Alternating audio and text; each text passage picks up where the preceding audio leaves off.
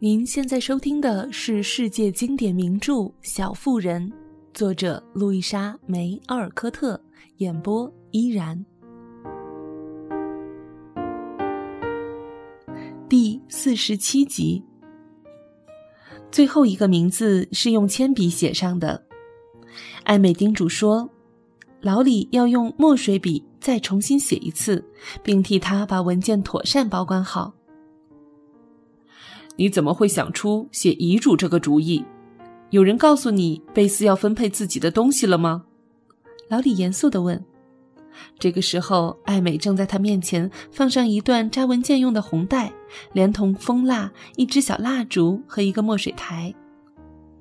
于是，艾美边详细的解释了一番她为什么要这么做，然后她焦急地问：“贝斯怎么样了？”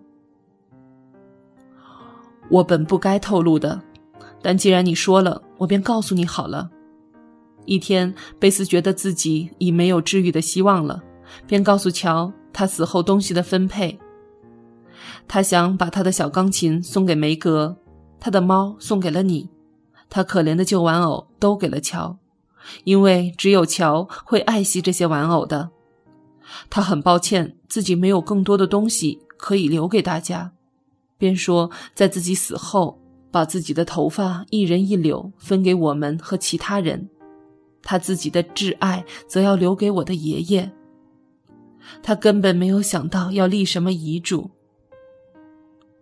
老李一面说，一面签字盖章，把艾美的遗嘱封好。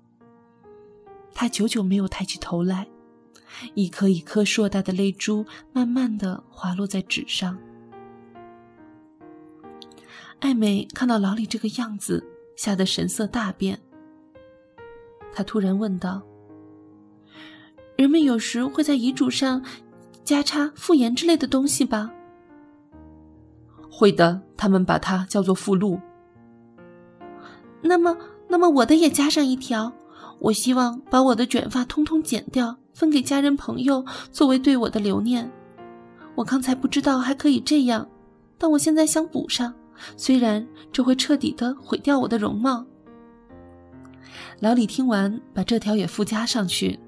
他为爱美做出的最后这一个，也是最伟大的一个牺牲，而欣慰的微笑起来。之后，他又陪她玩了一个小时，并耐心的听她倾吐苦水，诉说在婶婶家的种种苦恼。当他准备离开的时候，爱美一把拉住他。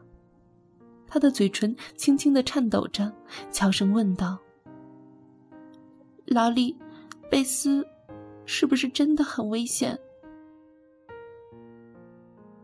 我很抱歉，但事实恐怕是这样。但我们必须抱着最好的希望，要乐观的面对。别哭了，我亲爱的小妹妹。老李像大哥哥一样伸出手臂安慰着她，使艾美感到了莫大的安慰。老李离开之后，艾美来到自己的小小教堂里，静坐在玛利亚的像前。她虔诚地为贝斯祈祷，一面伤心难过的落下眼泪。